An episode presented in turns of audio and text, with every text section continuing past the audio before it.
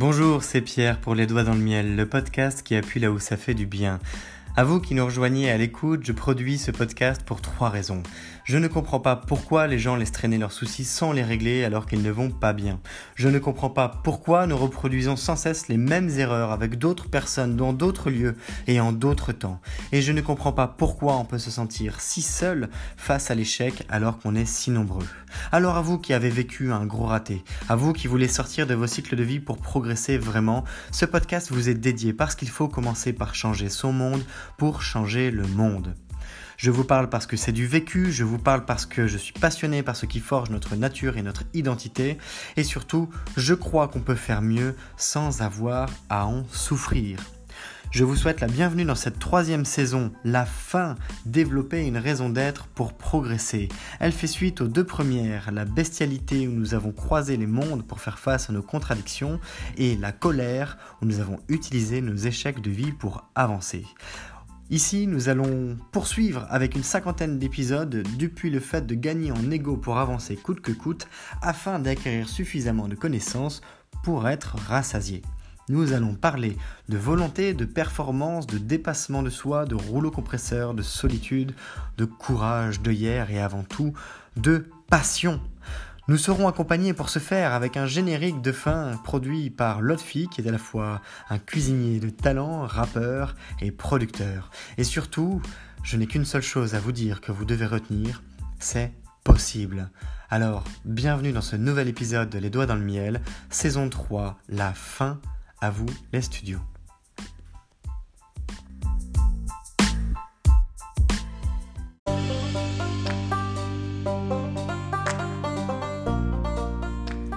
Que vous venez de jouer au Monopoly et vous avez perdu mais plate couture d'une violence, d'une force. Franchement, vous avez été mauvais. vous avez été très mauvais. Ça me fait sourire parce que ça me fait penser à T'es mauvais Jack dans OSS 117, mais ça c'est une référence personnelle avec Jean Dujardin. Quand vous avez perdu comme ça, que vous êtes pris une grosse claque, une espèce de fessée, en live à votre jeu préféré par exemple, par un copain ou par un membre de la famille, comment ça se passe? Est-ce que vous n'êtes pas un peu dégoûté?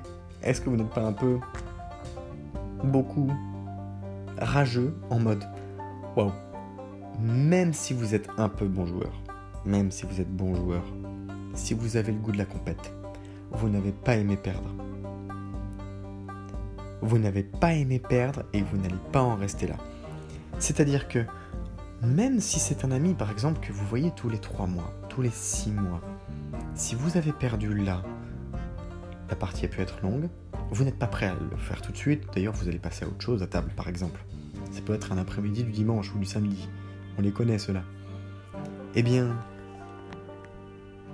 la prochaine fois que vous allez y jouer, vous aurez cogité dessus. Parce que vous allez programmer ça vous allez être programmé pour réussir, vous allez être programmé pour prendre une revanche. Dans de telles conditions, au moment où vous allez voir la personne qui vous a battu la dernière fois, plusieurs jours avant, vous allez déjà commencer à cogiter au fait que vous allez prendre votre revanche. C'est ce qu'on appelle la revanche en marche. Vous allez, à la manière d'un sportif de haut niveau, visualiser vos mouvements, visualisez les actions que vous allez mettre en œuvre, visualisez le chemin qui va vous conduire à la victoire pour battre votre adversaire. Parce que là, on parle plus d'amis, là, on parle plus de la famille, là, on parle d'un adversaire. On parle de la personne à battre. Non pas de la personne à abattre, ça serait un peu violent pour un, un jeu comme le Monopoly, mais de la personne à battre. Maintenant, prenons toujours l'exemple du Monopoly, mais dans la, vraie, dans la vie si Monopoly était la vie. Le jour où vous avez perdu, vous avez vraiment perdu. Vous avez perdu gros. Et dire que l'on peut ruminer pendant des jours, des semaines, même des mois, une simple défaite parce qu'on n'a pas digéré d'avoir perdu contre quelqu'un que l'on connaît, ou même contre un parfait inconnu, parce qu'on s'était entraîné dur pour ça, ou juste parce qu'on avait la niaque, ou juste parce qu'on n'aime pas perdre, enfin, on voulait gagner, quoi qu'il arrive, eh bien transposez-le dans la vraie vie. Il se passe quoi après? Eh bien c'est la revanche en marche. C'est la revanche en marche. C'est-à-dire que vous êtes dans une phase à ce moment-là où il n'y a plus de marche arrière. On l'a déjà évoqué dans un, des épisodes précédents.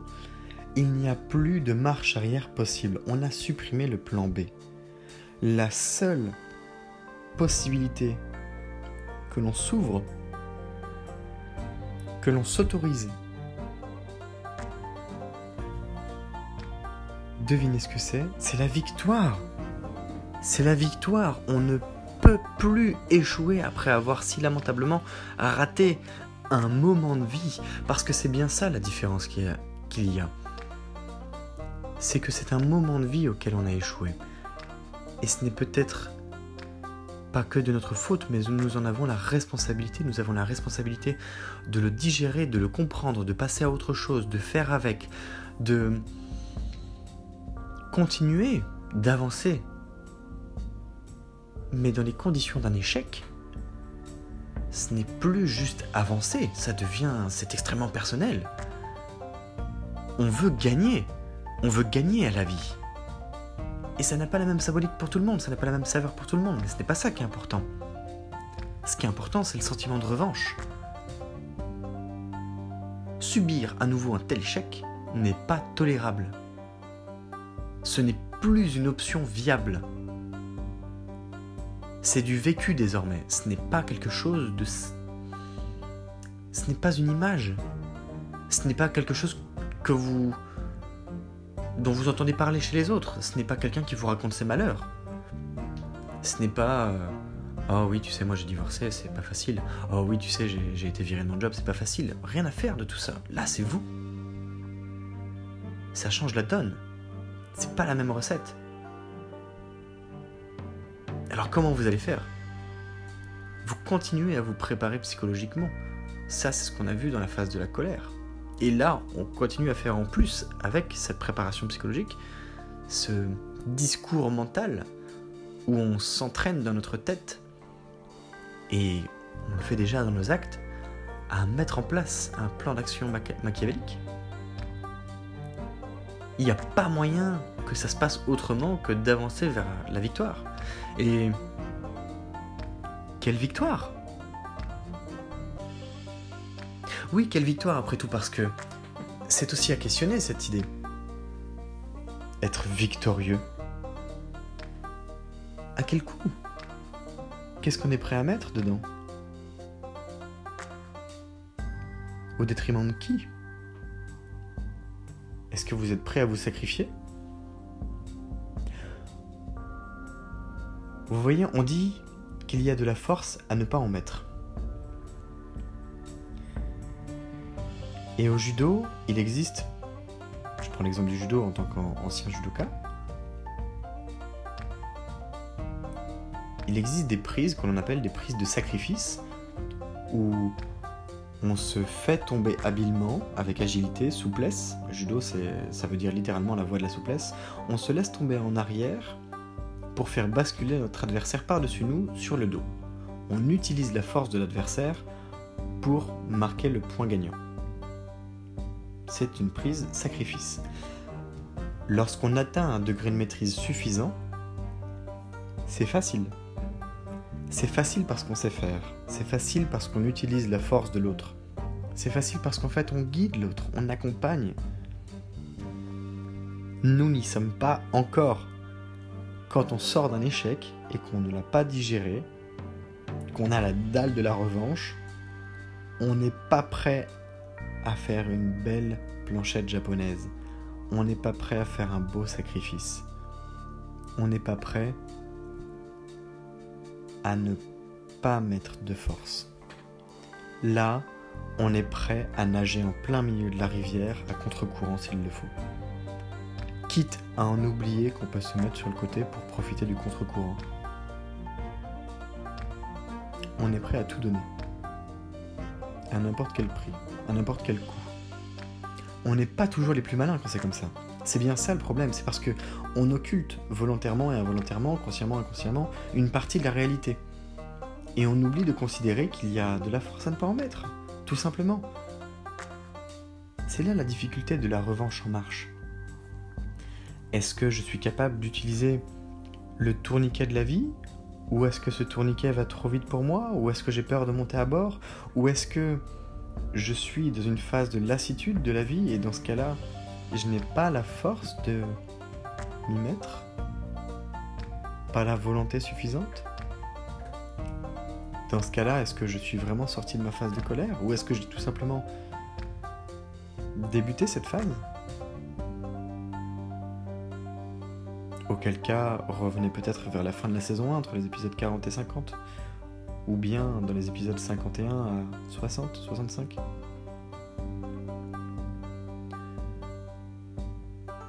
La revanche en marche, ce n'est pas pour faire un jeu de mots avec euh, le parti politique en marche d'Emmanuel Macron. Quoique, nous pourrions en faire un parce que les Français sont les champions de la revanche. Mais à ce moment-là, ce dont nous avons besoin, c'est de croire en nous. Mine de rien, et c'est assez conflictuel euh, sur le plan du cerveau parce que on se bat contre nous-mêmes. En réalité, si on en est là, c'est parce qu'on a perdu confiance en nous. Mais qu'en ayant réussi à gonfler notre ego, on a confiance en nous. Alors, c'est assez particulier parce que ce sentiment conflictuel induit beaucoup de friction dans nos propres mécanismes de pensée, dans nos propres agissements, dans nos relations sociales, ça peut nous empêcher de dormir, ça peut nous travailler tout le temps avec des pensées qui tournent en boucle. Pour arriver à les contrôler, c'est possible que les canaliser soit la meilleure option. C'est-à-dire qu'à ce moment-là, vous êtes dans une phase où vous avez besoin d'être orienté. En pleine revanche, si vous mettez vos efforts dans tous les sens, ça n'a absolument aucun effet, mis à part de vous fatiguer, de vous éreinter, de diffuser votre énergie d'une manière trop peu créatrice pour que ça ait des impacts long terme. Vous vous essoufflez. Le mieux à ce moment-là, c'est d'arriver à faire ce que les autres ne font pas.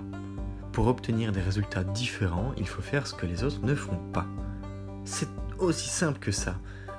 Mais ça, il faut être prêt aussi à le faire. C'est important d'arriver à se définir un vrai but. C'est important d'arriver à se définir de vrais objectifs. Et c'est important d'arriver à se décrire ce que c'est, à se projeter, à se visualiser, à se considérer à ce moment-là d'après. C'est important parce que ça nous aide à nous approprier ce moment où on aura réussi à s'accomplir. Et ça nous fait accélérer cette phase de digestion de l'échec. Ça nous fait accélérer cette phase d'action. Ça nous fait accélérer la création de valeur concrète. Ça nous fait accélérer notre progression.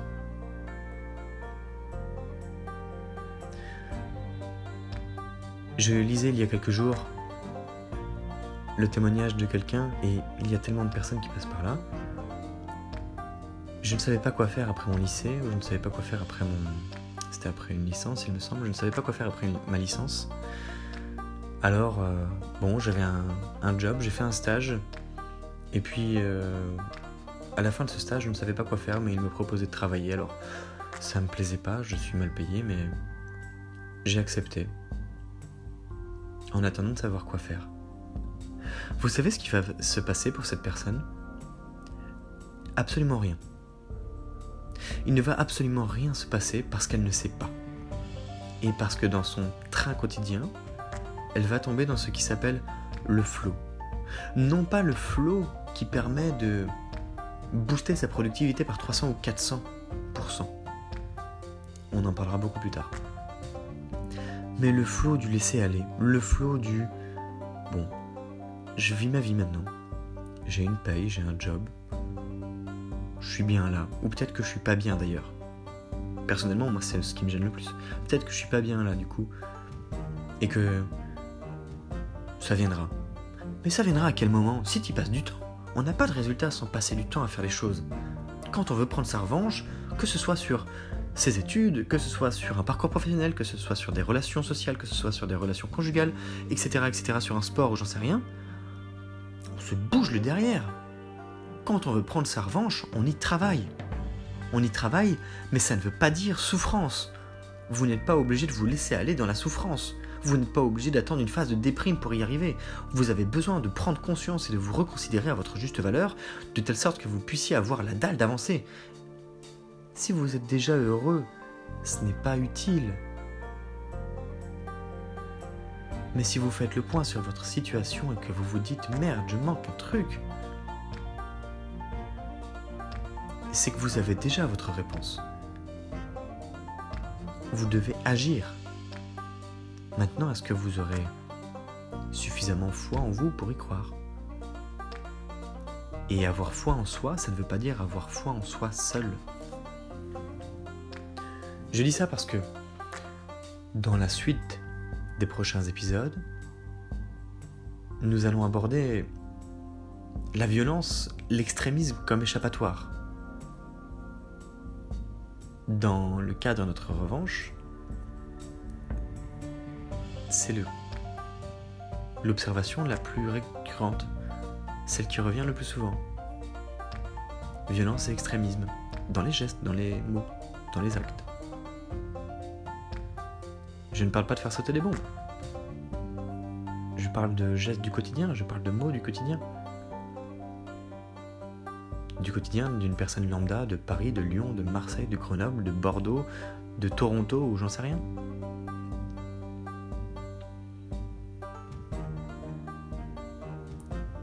La question est, comment puis-je mobiliser mes propres ressources en faisant avec celles je dispose aussi dans mon entourage pour être en mesure de mieux progresser, de mieux avancer, de me faciliter la vie et d'être quand même dans cette dynamique de revanche, de fin, mais beaucoup plus épanouissante, beaucoup mieux constructive sur le plan collectif que simplement de se dire je mérite ma revanche, moi, ma gueule.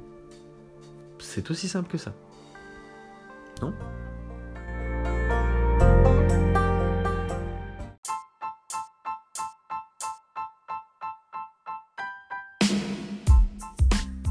Je t'invite à liker, commenter et surtout partager le podcast depuis la plateforme où tu l'écoutes de manière à le diffuser auprès du plus grand nombre de personnes qui auraient besoin qu'on appuie un peu plus fort là où ça fait du bien. Rappelle-toi peut-être que par le passé tu as vécu des moments difficiles ou voire des échecs de vie et peut-être qu'à ce moment-là ça t'aurait fait du bien d'entendre une pensée, quelques mots ou avoir un début de plan d'action pour mieux faire avec, eh bien, tu as ce pouvoir entre les doigts en ce moment et ça peut être de ta responsabilité que de le communiquer à quelqu'un qui en aurait besoin. Alors, pourquoi pas? En tout cas, sache que c'est grâce à des personnes qui le partagent qu'il y a aujourd'hui plusieurs milliers d'écoutes du podcast Les Doigts dans le Miel et que ce podcast est écouté dans plus d'une douzaine de pays.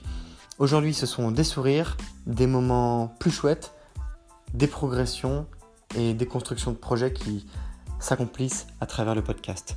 Je te souhaite à nouveau la bienvenue si tu viens de nous rejoindre et je te remercie si tu es plus fidèle qu'un ou qu'une autre d'écouter les doigts dans le miel en permanence car c'est grâce à toi aussi que je continue avec grand plaisir de diffuser ce podcast pour appuyer là où ça fait du bien. Je te donne rendez-vous demain. Je t'invite à picorer dans les contenus qui sont passés. C'est Pierre, les doigts dans le miel, le podcast qui appuie là où ça fait du bien. Belle journée